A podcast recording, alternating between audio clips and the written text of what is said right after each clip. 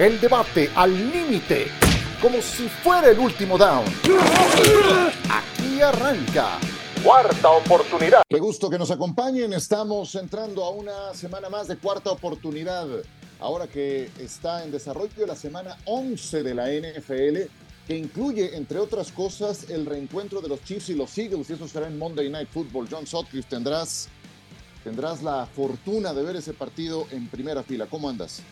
Sí, ojalá desde los Bills y los Cowboys en el 92-93 no se enfrentan en años consecutivos los mismos dos equipos en un Super Bowl.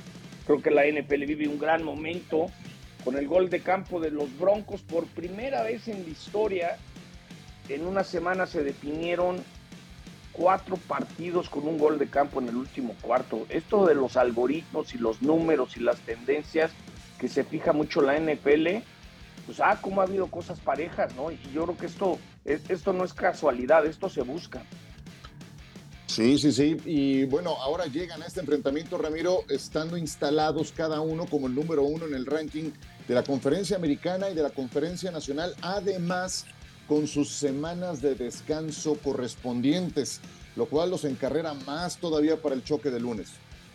Sí, efectivamente, Ciro, compañeros donde pues, yo veo a los jefes de Kansas City aún con muchos problemas. Patrick Mahomes obviamente no tiene los números que otras temporadas nos había presentado, sobre todo con la situación de las intercepciones y con el equipo de Filadelfia que siempre te deja esta, esta sensación de que puede dar mucho más, que pareciera que tiene todavía el freno de mano en ciertas ocasiones a la ofensiva y que esperemos que este partido los dos equipos eh, corrijan lo que tienen que corregir pero definitiva va a ser el mejor juego que pudiéramos esperar para esta temporada.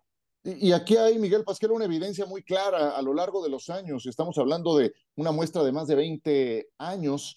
Andy Reid, cuando tiene semana adicional para preparar un partido, tiene un récord altamente ganador. O sea, estamos hablando de arriba del 70% de probabilidad de victoria.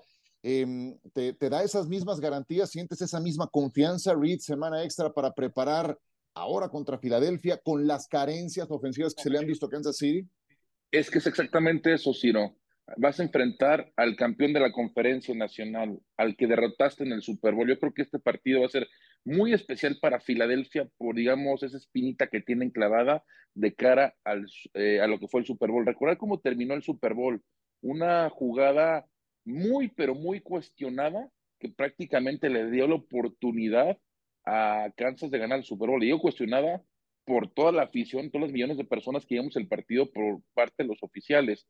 Y como lo dices, es muy cierto. Kansas tiene ciertas limitantes del lado ofensivo, que por cierto, pues eso creo que lo va a aprovechar el equipo de Filadelfia, que Filadelfia, como dice Ramiro, sí, no convence, pero al final de cuentas gana. Encuentra la manera de ganar. Los dos partidos contra Washington, el partido contra Dallas, eh, eh, otros partidos que podemos decir durante la temporada. Encuentra la manera de ganar y eso es lo que lo distingue para mí hoy en día el mejor equipo de la, de la conferencia nacional y creo que ese sabor especial de revancha de Super Bowl es lo que puede ser un diferenciador. Puede ser, no estoy diciendo que vaya a ganar Filadelfia. Y por otro lado, también lo que dicen ahorita los meteorólogos es de que el clima no va a ayudar mucho, John, para que estés este, pendiente de ese tema, porque dice que va a llover, el, si, recordar que en el Super Bowl se quejaban mucho del campo los jugadores. Gracias, Miguel, qué gran detalle. es, lo peor, es lo peor que puede pasar. Prefiero bajo cero que la lluvia. Fíjense una anécdota. El lunes hablamos con Troy Aikman de, se le preguntaba en estas juntas de producción que qué tan importante es volver a enfrentar a un equipo después que lo venciste en el Super Bowl. Y, y le recordaban que en los noventas, el último Super Bowl, Dallas le ganó a Pittsburgh y se vuelven a enfrentar y decían, no, pues a nosotros no era importante, era para Pittsburgh, pero Pittsburgh nos gana y gracias a eso le pagaron a Emmett Smith y Emmett Smith regresó, era cuando estaba en holdout Emmett Smith. Lo que decía Troy es que eh, va a ser un partido muy especial para Filadelfia. Sí. Filadelfia es el que tiene el dolor, entonces creo que lo pone muy parejo, ¿no? Y, y luego eh, también hay hay el, Taylor Swift, ¿no? Ella canta el domingo en, en, Brasil y se espera que llegue el lunes a ver a los dos hermanos, ¿no? Entonces, estemos hartos o no del tema de Taylor Swift, pero es curioso cómo de repente ya se volvió tan importante como si va a jugar Mahomes o va a jugar Jalen Hurts, ¿eh? Bueno, se van a conocer los padres, según escuché una cosa que bueno, mira, a mí mientras, mientras Kelsey recupere su nivel, porque aquí hay una evidencia también, em, después de Kelsey, ninguno de los receptores ha dado un paso adelante. Mahomes conectando con sus receptores en la actual campaña tiene el rating número 18, pero por la cantidad de pases que le han soltado. Entonces, ninguno de los receptores se, se convierte en un, en un blanco confiable.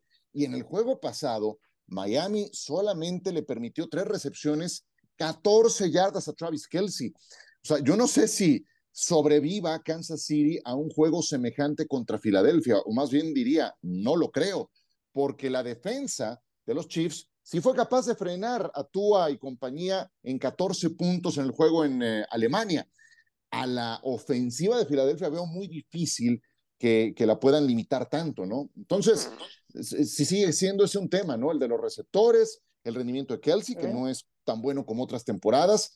Y bueno, yo no me meto en la, en la, parte personal. Quien lo critica por haberse ido a Buenos Aires en sus días libres, pues me, parece muy, muy limitado para, para efectos de hacer una crítica. lo he escuchado, lo he leído, lo he visto. Sí, sí, Entonces, eh, esa parte, pues Mira, mientras él que en la cancha, se acabó. Sí, sí. Lo que pasa es que se hizo público y yo, por ejemplo, que me llevo muy bien con Rigoberto, eh, el punter de los Colts, les urge. Es, es, es, el único momento que tienen, ¿no? Por ejemplo, la próxima semana es Thanksgiving, ¿no? Entonces mucha gente pues no, no puede festejar el Thanksgiving, entonces fue, es el momento del bye, es, es tu mini momento familiar y yo yo ahí sí lo defiendo a Kelsey a muerte, ¿no? ah, no, yo también, por supuesto. Yo, que me la vivo viajando, pues la próxima semana el Thanksgiving para mí es sagrado y es como que tú recargas tus pilas. Entonces, si se fue a Buenos Aires, te lo aseguro que no iba sentado en la última fila junto al baño. No, iba coach, no iba en economy. Exacto.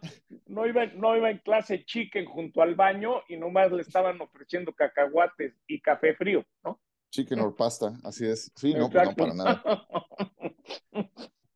Esos eran los buenos, Ciro. Esos eran los grandes tiempos de chicken or pasta. Ya, eso ya, ni, existe. Eso.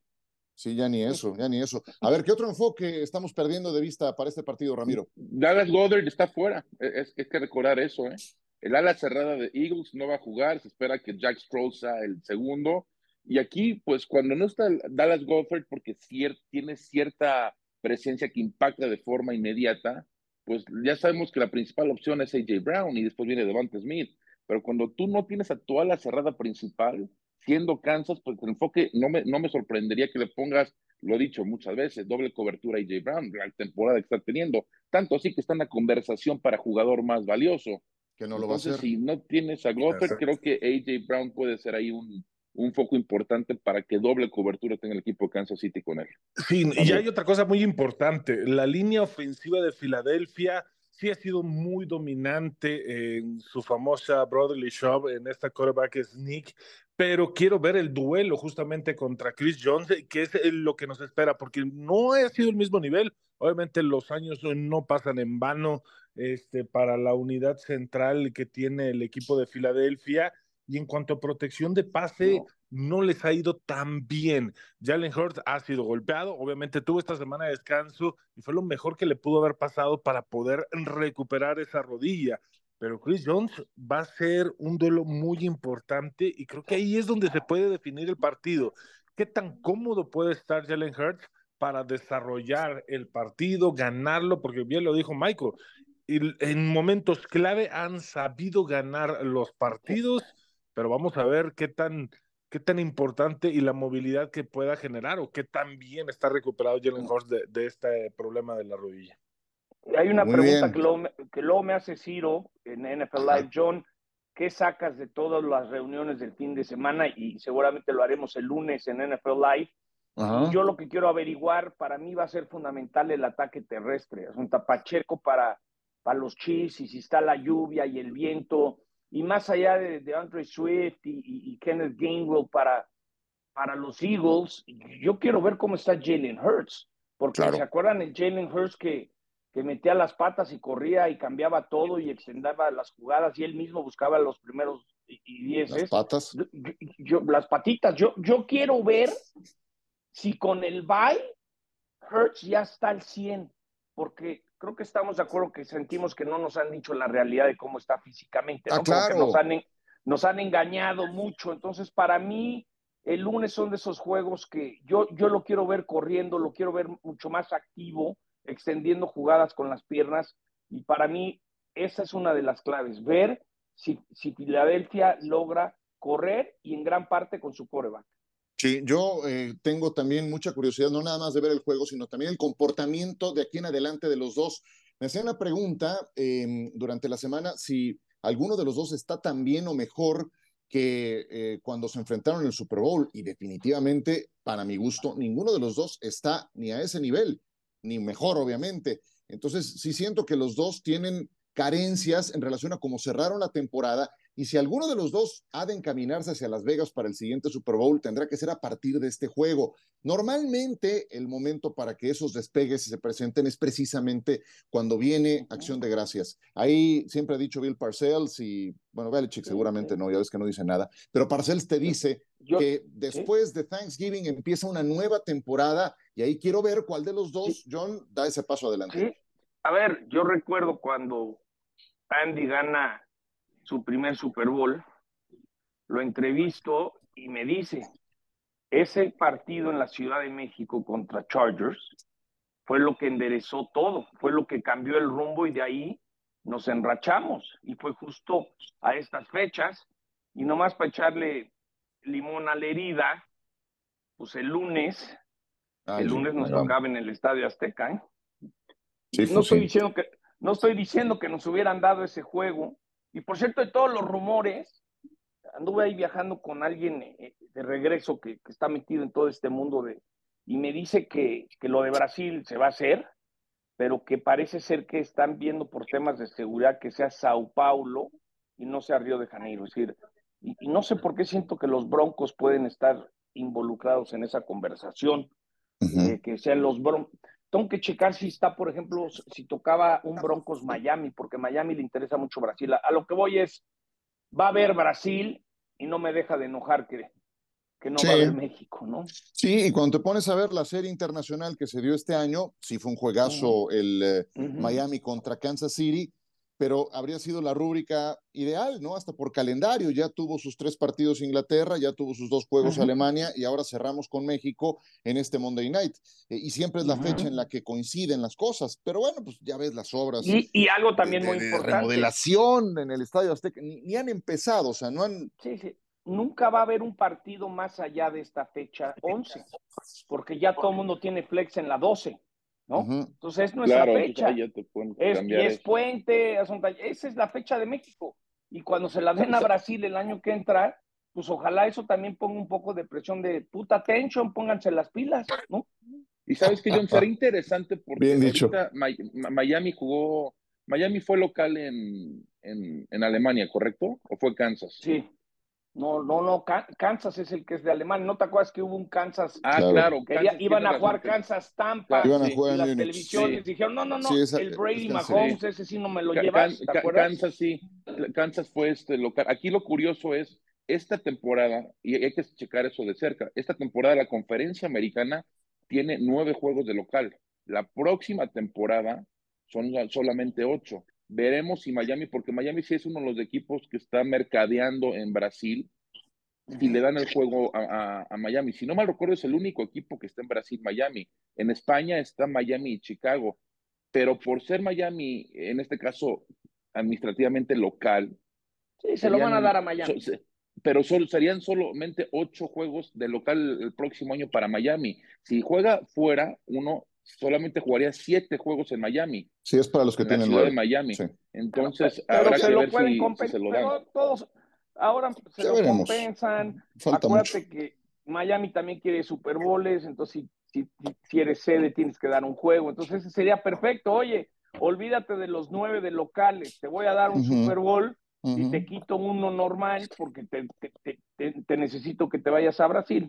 E, esa parte ya veremos. es fabulosa porque ya está Dallas y Pittsburgh. Aquí el tema, porque todo el mundo dice, bueno, con el juego extra van a querer venir Dallas y Pittsburgh. Depende.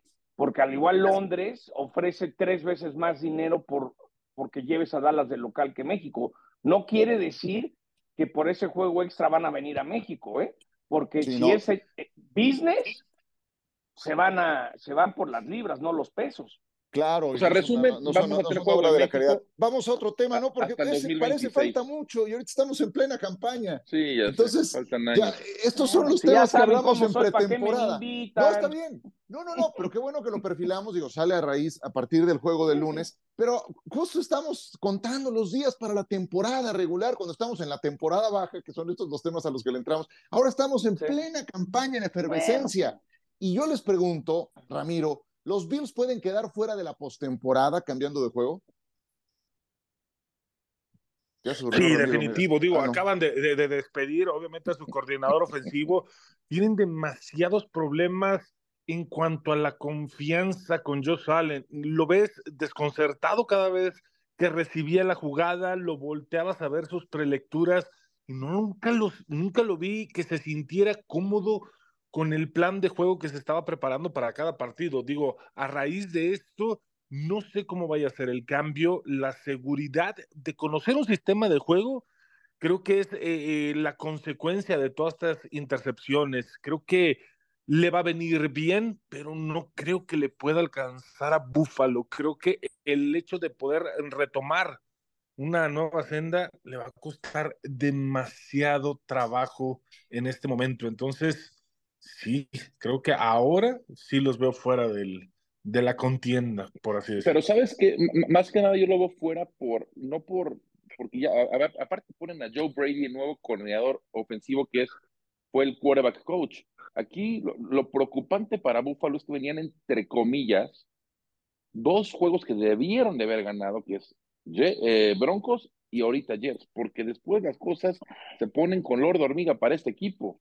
Le toca Filadelfia, le toca Kansas, le toca Dallas, le toca ir a los Chargers, que bueno, los Chargers ya sabemos que pues, con los equipos grandes no pueden, pero ahí son tres, tres partidos donde estoy seguramente que no van a ser favoritos y, y muy probablemente puedan perder los tres. Búfalo con el récord que tiene ahorita de 5-5, yo dudo que un equipo en la conferencia americana como esté tan, está tan peleada, con un récord de 17 se meta a playoff. Probablemente el último se meta con 17 y habrá un empate, pero eh, en cuestión de récord divisional, en récord de conferencia vendrá el desempate y Buffalo tiene un pésimo récord eh, de conferencia, creo que es de 2-5, así que lamentablemente yo sigo fuera Buffalo hoy en día. A ver, John, tú, estuviste en cancha y me interesa mucho tu perfil, eh, pero yo te pregunto, ¿ese era el problema de Buffalo? Porque yo veo sus rankings ofensivos y están entre los mejores. Y, me parece que ya, ya le está llegando el momento a Sean McDermott, ¿eh? porque ya echaron a Leslie Fraser la temporada pasada, ahora le cortan la cabeza al coordinador ofensivo. Yo creo que el tema está en los intercambios de balón. Em, no sé si esto vaya a funcionar, pero yo, yo, yo no, no encuentro por ahí el problema. ¿Tú qué dices? Que me llevo muy bien con el, el reportero de cancha de la radio de los Bills y le dije, oye, pues da la sensación que ese vestidor, ese vestidor no anda bien y, nadie se lleva, hay problemas y sí, con su gesto me lo dio a entender. Acuérdense que el hermano de Stefan eh, tuiteó, mm, brother, ya salte de ahí. Entonces, de entrada hay problemas. Me dicen que a Brian Dable lo, lo, extrañan mucho. Eh, es un equipo que no entiendes. Yo veía, yo veía, ojo, eh, yo cuando, y lo comenté en el Five el lunes, dije, ojo que Denver puede llevarse la victoria, porque Denver es otro equipo, ¿eh? hay que darle mérito a los Broncos lo que hicieron el lunes. Desde que les metieron los 10 touchdowns en esta racha, venían promediando 15 puntos en defensa. Pero ¿qué creo que está pasando en Búfalo? Que se le fue el vestidor, que no hay disciplina, que a Josh Allen le dicen, tienes que ser conservador, porque nos los dijo en la junta el coach, Hoy la liga está enfocándose en quitarte las jugadas grandes. Tienes que tomar lo que te dan. No lo hace Mahomes con Andy Reid. ¿Cuántas veces Mahomes ha dejado de hacer los pases divertidos porque no los tiene? Y Josh Allen se le dice, no lo hagas, no lo hagas, y, lo, y la vuelve a regar. Fíjense, desde el 2020 ya van 10 drives que en su primera posesión ofensiva del partido entregan el balón. Eso quiere decir una falta de disciplina total, de que quieres el home run para empezar el partido. Entonces yo creo que aunque quitaron al coordinador ofensivo, Josh Allen va a acabar quitando al head coach. Eso es lo que siento. Y no van a llegar a los playoffs porque no Eagles, Kansas City, Dallas en esos tres partidos se van a acabar de hundir. Y, por último, hay una presión grande. Ya, ya empezaron a construir el nuevo estadio. Me dicen que es una copia del, del Tottenham. Entonces ahí empieza la presión de que viene el nuevo estadio, hay que vender, acuérdense que eh, eh, los derechos de apartado, entonces entra el dueño, oye, espérame, no podemos estar mal si nos están haciendo nuestro estadio de dos billones de dólares. Entonces, yo creo que es Búfalo no llega y le va a acabar costando la chamba al Sí. Yo sabes, yo tengo, tengo duda de ver qué tal funciona este señor Brady. Para que la gente lo ubique, él era el coordinador ofensivo de los Tigers de LSU cuando Joe Burrow, Justin Jefferson, Jamar Chase, campeones nacionales, mejor línea ofensiva de la liga. O sea, era un equipazo. Y después Pero lo llevaron a, Carolina y lo sacaron a patadas. Así es, y no se llevaba bien con el head coach de LSU, por eso también salió con Ed Orgeron. Entonces, yo tengo curiosidad por ver, porque se habla, pues mira, mira este nivel tienes que, cuando estás en, en eso, debes de tener capacidades importantes, ¿no? Pero sí yo lo veo como un equipo al que para esta campaña al menos está en flamas y, yo no creería que la ventana de oportunidad de Super Bowl se les va a cerrar. Simplemente creo que, este, creo que mientras esté Josh Allen con ellos, esa va a seguir abierta. Pero sí veo lo peor de los mundos, por ejemplo, que tuvieron jugadores como Brett Favre, en su responsabilidad con el balón, acabó con más de 300 intercepciones. Veo lo peor del mundo de Ben Roethlisberger en la forma en la que se exponía en la carrera de Josh Allen. Entonces, si no modifica, no terminará siendo lo que, lo que esperamos, ¿no? Ojalá sea con este señor.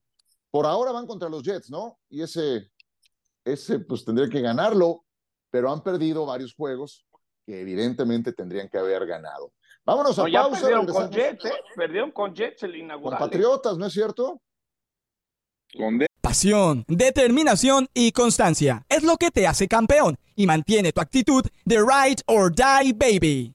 eBay Motors tiene lo que necesitas para darle mantenimiento a tu vehículo y para llegar hasta el rendimiento máximo. Desde sobrealimentadores, sistemas de sonido, tubos de escape, luces LED y más. Si buscas velocidad, potencia o estilo, lo encontrarás todo en eBay Motors. Con más de 122 millones de piezas, siempre encontrarás justo lo que buscas. Y con Guaranteed Fit de eBay, tienes la garantía de que tu pieza quede perfectamente a la primera o se te devuelve tu dinero. Porque con eBay Motors, quemas llantas y no tu dinero. Con las piezas que buscas, a los precios que quieres, tu auto se convertirá en el MVP que te dará el triunfo. eBay Motors ebaymotors.com. Solo para artículos elegibles se aplican restricciones.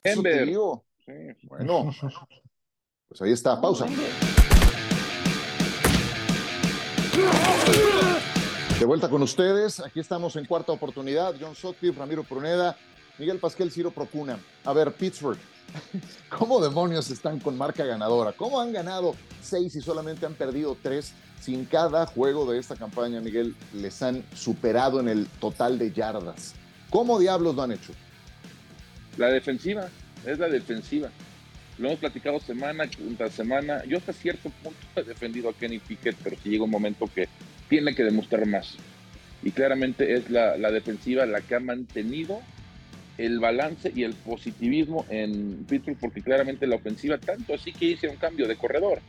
Ya pusieron a Jalen Warren como corredor titular, aunque Najee Harris ha corrido bien los últimos dos partidos, pero no tienen una sólida línea ofensiva, no hay una buena química entre receptores y, quarterback.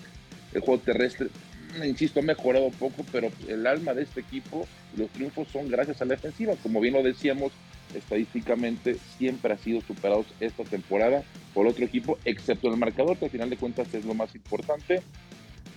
Yo creo que Pittsburgh tiene todo para llegar, pero no convence. Simplemente yo escucho a los aficionados, a todos los aficionados de los Tigres de Veras en redes sociales y comentarios, y no, no están convencidos. Y es increíble que después de un récord de seis ganados y tres perdidos, es para que haya buena vibra, positivismo dentro de la afición. No la hay.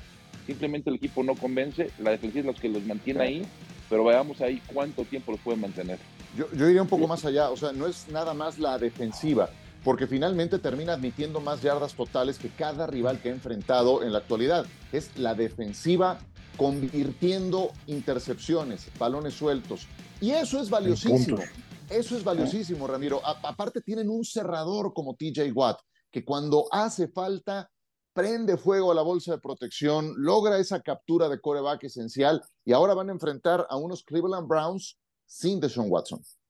Sí, definitivo. Y justamente como tú lo has mencionado, lo superan en estadísticas, pero justamente tiene ese tipo de jugadores y ese sistema defensivo que Mike Tomlin usa, que tiene las famosas, eh, los playmakers en el momento adecuado, porque les pueden estar avanzando, les pueden estar eh, permitiendo muchas yardas hasta cierto punto, pero viene la jugada grande y le dan el balón a Pickett, que sí, definitivo, Mike está encargado de defenderlo a capa y espada, es muy buen coreback, que puede ser el coreback de la franquicia, pero te ha demostrado que solamente te va a dar una, tal vez un cuarto, digo, Tomlin lo dijo justamente la semana anterior, que si revisamos las estadísticas del último cuarto es el mejor coreback que pudieran haber tenido, pero al final de cuentas tienes que jugar cuatro cuartos para poder ganar, pero la defensiva le da la oportunidad de eso, que en un solo cuarto resuelva lo que tenga que resolver, que tenga esa famosa serie ofensiva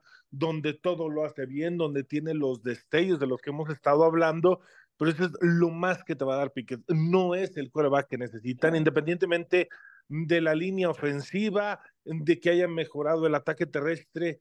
Piquet no es el coreback que necesita Pittsburgh, no te va a dar más, no puede cargar el peso completo del equipo si la defensiva falla porque los resultados se han dado gracias a que la defensiva le da el balón en el momento oportuno para que pueda resolver. Así que Steelers va a ser un dolor de cabeza eh, en los playoffs cuando entre, pero nada más. Cuando tenga que resolver Pickett, ahí es donde se va a acabar la magia de este equipo. Y bueno, Tomlin va a seguir con su racha de no tener en ninguna temporada con récord perdedor. ¿Sabes qué es increíble eso de que dicen? Si, si, analizas, en todos los partidos les han ganado por yardas terrestres y aéreas. No es como si una cosa la perdieron si la sumas, ¿no? Y yo creo que, a ver, si vemos esa división, Ravens 7-3, Steelers 6-3 con, con Cleveland y Cincinnati 5-4, yo creo que no les va a alcanzar. Y si se llegan a meter de panzazo a los playoffs, creo que no generan la ofensiva para ganar partidos, ¿no? Es, admirable lo que ha hecho Tomlin con este equipo. Eh, el problema es que este, este joven no es, no es el próximo Big Ben. Entonces, este, yo no creo que Pickett puede. Si de repente van perdiendo 14 a 0 con Kansas City, le dices, órale, brother, ábrele porque tenemos que, encontrar pase aéreo, necesitamos eh, remontar dos touchdowns abajo. Yo no veo cómo Pittsburgh lo puede hacer ni modo que diga, no, no puedo, necesito que TJ me dé el balón en la 40, ¿no? No sé. Es, que ahorita es la única manera. Eso va a tronar, Miguel. Yo creo que Pittsburgh tiene mucho mérito donde está parado, pero yo no creo que le va a alcanzar para la postemporada. Y si llega a playoffs, pues tienen caminos muy limitados para encontrar la victoria. Yo sé que hay una gran cultura, etcétera, pero ya entras a otro nivel. ¿Cómo les fue la, la, vez pasada que se metieron a playoffs que les tocó Kansas City?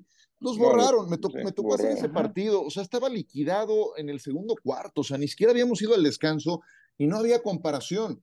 Entonces, eh, sí, vaya, sí, mucho mérito, etcétera. Y lo eh, encuentro una coincidencia porque me tocó también transmitir ese partido contra Raiders cuando se bajó del palco Matt Canada a la caja de cocheo y desde ahí mandar las jugadas y estar mucho más en contacto y de primera mano con Pickett, le vi destellos un poco más frecuentes, pero no del todo constantes dentro de un partido. Por ejemplo, contra Green Bay la semana pasada jugó una buena primera mitad, pero el equipo se cae en ese sentido en la segunda mitad y tampoco es que estuvieran enfrentando una potencia. Entonces, yo sí creo que ahí hay un problema y que por ser un chavo local que jugó en la Universidad de Pittsburgh, etcétera, que fue primera ronda, por la naturaleza de Pittsburgh, son muy conservadores, para darle todas las oportunidades a Pickett para que este sea su equipo.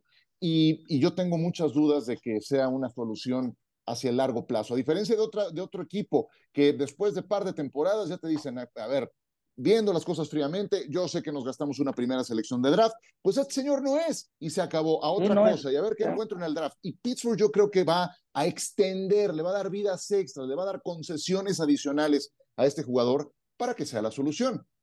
Ya me extendí mucho, pero he dicho, era lo No, lo que pasa es, y súmale que van 6-3. Si no fueran 6-3, el Pittsburgh Post Gazette ya lo estarían colgando, ¿no? Es decir, este, eh, eh, por eso Tomlin, es decir, Tomlin, si se llegaran a meter a los playoffs, estaría en la conversación a, entrenador del año, ¿no? Sin duda. Sí. Bueno, a ver, una última antes de la, antes de la apuesta. mencionar, Ciro, esto de Pittsburgh, tiene tres juegos seguidos, en par de semanas empiezan Arizona en Pittsburgh, Nueva Inglaterra en Pittsburgh y visitan a Indianápolis.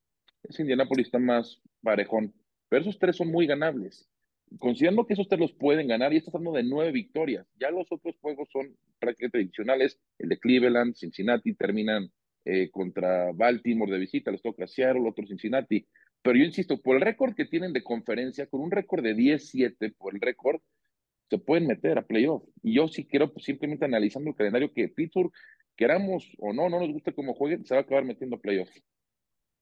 La temporada de CJ Stroud, John, es como para pensar en que esté en la discusión. A mí esto del, jugador más valioso eh, que, se empieza a discutir desde septiembre, octubre, y cada jornada aparece un nuevo nombre, ¿no? Eh, a ver, dejemos de lado, yo creo, lo de, lo de jugador más valioso.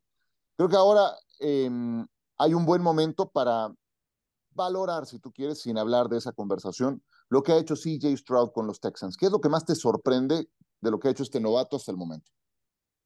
El, el, temple, el sacar partidos. Eh, está viendo una estadística que se, sería el cuarto coreback novato en ser líder de yardas lanzadas en una temporada, el promedio, no está como en 292. Y luego cuando me puse a leer y averiguar más, los otros tres fue en 1933, 37 y 39.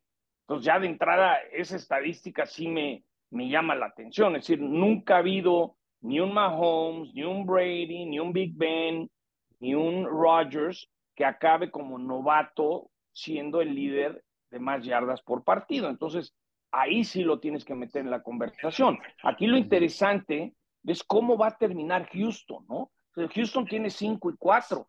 Si los Tejanos se llevan la división, ¿no? Porque acuérdense que esto es, normalmente el MVP sale del, que, del equipo bye o, o, el, el bye de la nacional o el de la americana, pero yo me muero de ganas en el flex que nos pongan un partido. No he tenido la oportunidad de ver de cerca a CJ Stroud, pero sí está haciendo cosas, está haciendo cosas que, que, que, muy pocos. No parece novato. Rogers, Brady, Mahomes han hecho, ¿no? sí, sí está en esa conversación. Y acuérdense que ese premio también es mucho de mercadotecnia. Le encantaría a la liga. Acuérdense, acuérdense que de ahí salió de Sean Watson. Y, y fíjate el karma, ¿eh? Fíjate el karma. Watson ahorita lesionado y este chavo en Houston siendo el foco de atención. Me encanta, me encanta la. Yo sí creo en el karma, ¿no? Sí, y con otro ambiente interno. A ver, eh, Ramiro, me interesa mucho tu punto de vista porque tú lo, lo habrás transmitido en colegial varias veces a Stroud y yo lo que hoy veo es que es un chavo que no parece novato. Y lo que más me gusta de lo que está ocurriendo ahora con los Texans él no tiene un AJ Brown, no tiene un Devonta Smith, no tiene un Heisman de, de, de, blancos. él le lanza pases a Noah Brown, que estaba de tercero o cuarto en la lista de receptores en Dallas, a Robert Woods, que así que tú digas un superestrella tampoco, a Tank Dell, un novato de tercera ronda, a Nico Collins, un jugador que también fue de tercera ronda 2021, a Dalton Schultz, que ese sí voy de acuerdo, era, era confiable desde que estaba en los Cowboys, sea, tampoco es que tenga un equipo lleno de lujos y eso es lo que más me eh, gusta de ver a Stroud. Sí, en definitivo. Y justamente lo que él mostraba en colegial era esa seguridad en el manejo de los tiempos, en qué momento corregir.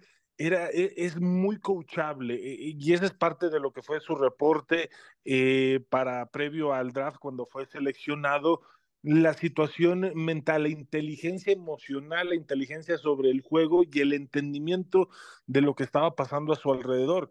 Y creo que lo hemos visto, ha cometido muy pocos errores y cuando los ha cometido, sobre todo en este juego de Cincinnati, cuando le interceptan y le deja el balón a Joe Burrow para que pudiera hacer algo y poder, eh, vaya, finiquitar el encuentro, este señor simplemente llegó a la banca, acepta su error, le mencionan qué es lo que tiene que corregir, qué es lo que le estaba presentando Cincinnati y empieza a trabajar. Vimos la última serie ofensiva para poner el balón donde lo tenía que poner. Era impresionante ver la tranquilidad, la concentración y la comunicación no verbal que tenía para con sus receptores. Eso es lo que hay que destacar. Y como dice John, mediáticamente es impresionante, pero sigue siendo un chavo muy centrado, que pareciera que los reflectores apenas están volteando hacia él, pero él sigue tranquilo y enfocado en la temporada. Todo lo que está pasando con el staff de cocheo, con los tejanos, es impresionante. De Michael Ryan llegó a cambiar una filosofía y, y hacer un gran impacto. El récord sí, te dice 5-4, han perdido cuatro partidos, pero la forma en que están trabajando, la filosofía que se está manejando y sigue Stroud liderando y permeando esa seguridad, es increíble. O sea, no, no, no, no estaría de más si considerarlo en esa conversación. Y creo que es un fuerte candidato. Como dices, cada semana van saliendo nuevos hombres, pero este ha sido el más constante. Los, tiene que meter a playoff. Los tiene que meter a playoff para hacer MVP. Tiene, novato del año tiene todo para meterlo. Y ya le ganó, y ya le ganó a Jacksonville en Jacksonville, le pasó por encima a Jacksonville. Le queda ganó Cincinnati de visita, le ganó a Pittsburgh, o sea, le ganó equipos Sí, pero me refiero para la división. Y, mira, desde la, temporada pasada que estábamos cubriendo el draft, empezaban los rumores fuertes, quién iba a ser uno o dos, y, y, al final se decidió, eh, Bryce Young, ¿no? Se empezó, los momios se movían y ya se, se decidía. Y yo veía una diferencia importante entre Bryce Young y CJ Stroud. De entrada, Bryce Young venía de una lesión dos no tiene el tamaño que tenía CJ Stroud, las estatura, eso importa en, el, la NFL, es raro ver un quarterback como Drew Brees, que puede medir un 80, un 81, y CJ Stroud, por más que tenía, a ver, ¿con, qué tipo de jugadores jugó en colegial? Garrett Wilson, eh, Chris Olave, Jackson Smith, Nigba, eh, Marvin Harrison, que por cierto va a ser el primer receptor el próximo draft, seguramente va a ser top 5 en el próximo draft del 2024. Tenía un gran cuerpo de receptores pero lo que él te demostraba en los juegos en colegial cuando iba perdiendo, que fueron muy pocos, ¿eh? y el sistema que manejaba en Ohio State era aplicado al NFL y te lo está demostrando perfectamente aquí. A mí CJ Stroud sí era mi opción número uno, creo que Carolina se va a arrepentir toda su vida. Falta mucho, pero ya te puede, ya te demostró CJ Stroud que es un quarterback franquicia. De Bryce Young, habrá que ver, el, tiempo lo dirá, pero lo que está demostrando hoy Bryce Young, hoy está en récord está la tendencia, si sigue así, para romper todo tipo de récords como quarterback novato. Houston va a enfrentar a Carolina, a, Houston va a enfrentar a los Cardinals este domingo, mediodía. Arizona contra Houston, por cierto, favoritos los Texans por cinco puntos en ese partido. Y hablando de eso, ¿ya tienen su apuesta? ¿Quién se avienta primero? John, venga, dale. Su apuesta de la jornada. No hay, no hay, nada que diga wow. Este, yo creo que con todo y las lesiones de Sean Watson, viendo la línea, me gusta Cleveland menos uno recibiendo a Pittsburgh. Me gusta esa. Eh, esa estaba en tres, ¿eh? sí, en tres y, por la lesión bajó a uno. Tres y medio, de hecho. Ajá. Sí, sí, la lesión de Sean Watson, pero yo creo que Cleveland lo que lo está cargando es su defensa. Entonces yo creo que Cleveland en casa le pega a Pittsburgh.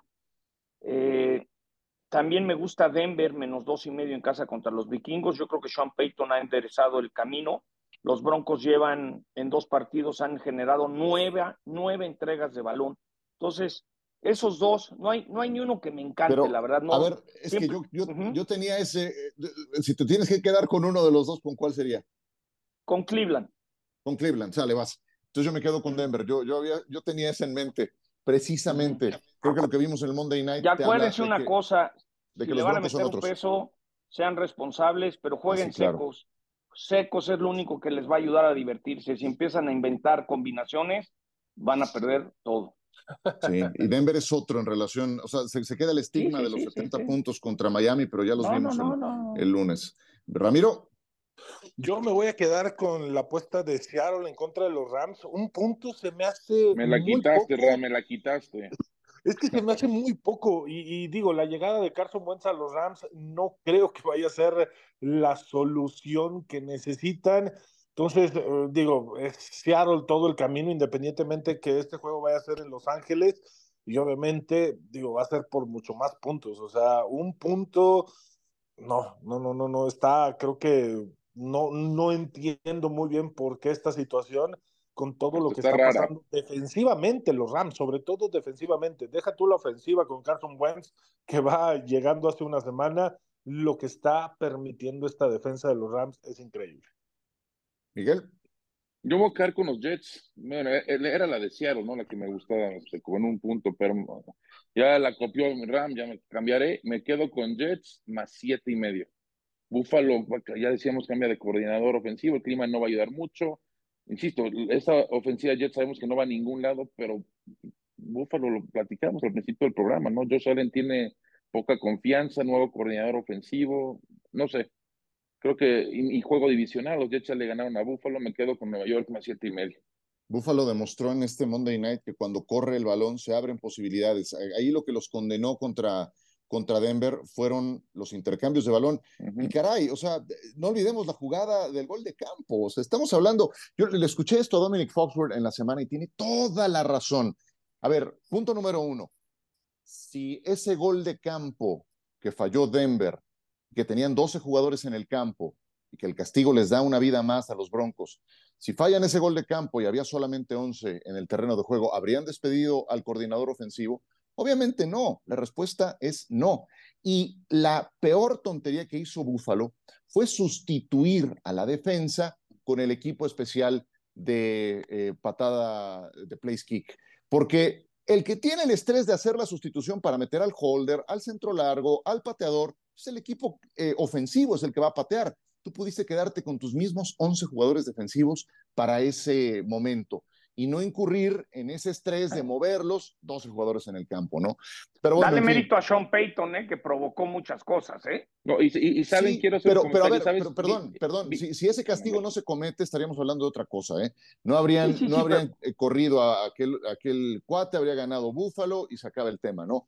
Pero bueno, en fin, sí creo que cuando corrieron la pelota, las cosas le fluían a, los Bills. En fin, ¿Vieron, perdón. ¿vieron quién fue el, el, digamos, el jugador 12, el que se quedó. Creo que fue Damar Hamlin. Me parece que fue Hamlin. Sí. Sí, me partió el corazón. Pero vaya. ¿eh? pero a ver, no, si le van a cargar, eh, eh, si le van a cargar las pulgas a Damar Hamlin, me, parece incorrecto. Te estoy diciendo 100% que incorrecto, pudieron pero dejar todo el equipo defensivo tal y como estaba, no moverle nada. Además, ¿cuáles fueron las dos, las dos jugadas anteriores? Russell Wilson arrodillándose, Tuviste tiempo para prever esa situación. Ya venía, ya venía la patada de gol de campo. Sin embargo, incurriste en eso. Pero bueno, en fin, eso ya, ya pasó. Eh, antes de irnos, John, ¿qué dijo Aaron Rodgers de, de la bomba que le, que le diste? ¿O ¿Cómo estuvo? ¿En qué quedó eso? ¿Qué te puedo decir? Que, que que gracias, le doy muchas gracias todo, todo, todo el ruido que provocó y que, que, agarra la onda. Y lo más importante es que me dijo que en un mes estaba listo para regresar, siempre y cuando los Jets estaban jugando algo ahí, pero, pero pues, pues ya andan cambiando las tapas y modificando ciertas cosas para asegurarse que no se pierde el agave de esa manera. El agua mexicana no se puede perder de esa manera. Y, sí, sentí muy pues, ¿qué te puedo decir? Este, gracias a McAfee que hizo todo ese ruido y, y, que, que, que que algo que, que, tomaron como de broma se volvió viral y, y pues ya te imaginas que un amigo que se llama Juan está muy contento, ¿no? Sí, hombre, me imagino, me imagino. Y Stephon Dix con, sus, con su Oye, y un dato más, aunque no tiene que ver nada, pero para que vean lo que importa el mercado mexicano, al parecer los Dallas Stars, el equipo de la NHL, quiere venir a jugar a México, ¿no? Nomás por para lo de que puta attention y ponte las pilas, ¿no? Todo el mundo quiere venir a México, todos los Oye, qué bueno, profesionales qué, buena quieren venir a México, ¿eh? ¿eh? O sea, pongan sí, sí, salió, salió en el, ya salió en el Dallas Morning News que los Dallas Stars quieren venir a México, creo que la Arena Ciudad de México es fabulosa. Claro, ¿Y sabes que estuviera padre, ahora que hablamos, que se intentó, pero la pandemia lo paró? Yo creo que México está listo para tener un buen equipo de arena football, ¿no? Yo creo que fútbol de arena en Monterrey, eh, en, México, en la Ciudad de México podría funcionar, ¿no? Yo creo que la NFL, y, les doy un último comentario que me dio mucho gusto. El martes estuve con el embajador Ken Salazar y me dijo que, que tienen un estudio que la NFL es de los instrumentos que más unen a mexicanos y americanos, ¿no? Es de las pocas cosas que hay gusto común y en vez de pelearte y, y, decir tú eres mi vecino y yo quiero eso y tú quieres eso, dice qué bueno que la NFL ha logrado unir a dos países, ¿no? Y eso me dio mucho gusto, la verdad. Muy bien. Gracias, John. Un abrazo. Un abrazo. Buen viaje a Filadelfia. Es en Filadelfia, ¿verdad? El partido. Sí, es en Kansas City. Voy a subir unas fotos, Jack Stack. Claro, por supuesto. Unas costillas de res con chipotle que te mueres, mis hijos. Ahí platicaremos en el Thursday night. Todavía se acuerda Ramiro Pruneda. Un abrazo, Ramiro, gracias. Sí, un abrazo y sí, John, por favor, no vayas a faltar para sí, comer. Sí, sí, son una locura. Ya te la sabes. Es como si estuviera comiendo Pedro Picapiedra, sí. Exactamente. Gracias, Ramiro. Digo, gracias, eh, Miguel. Hasta luego. Gracias, Ciro. Abrazo a todos también. Hasta la próxima. Cuarta oportunidad. El debate al límite, como si fuera el último down. Gracias por escuchar. Cuarta oportunidad.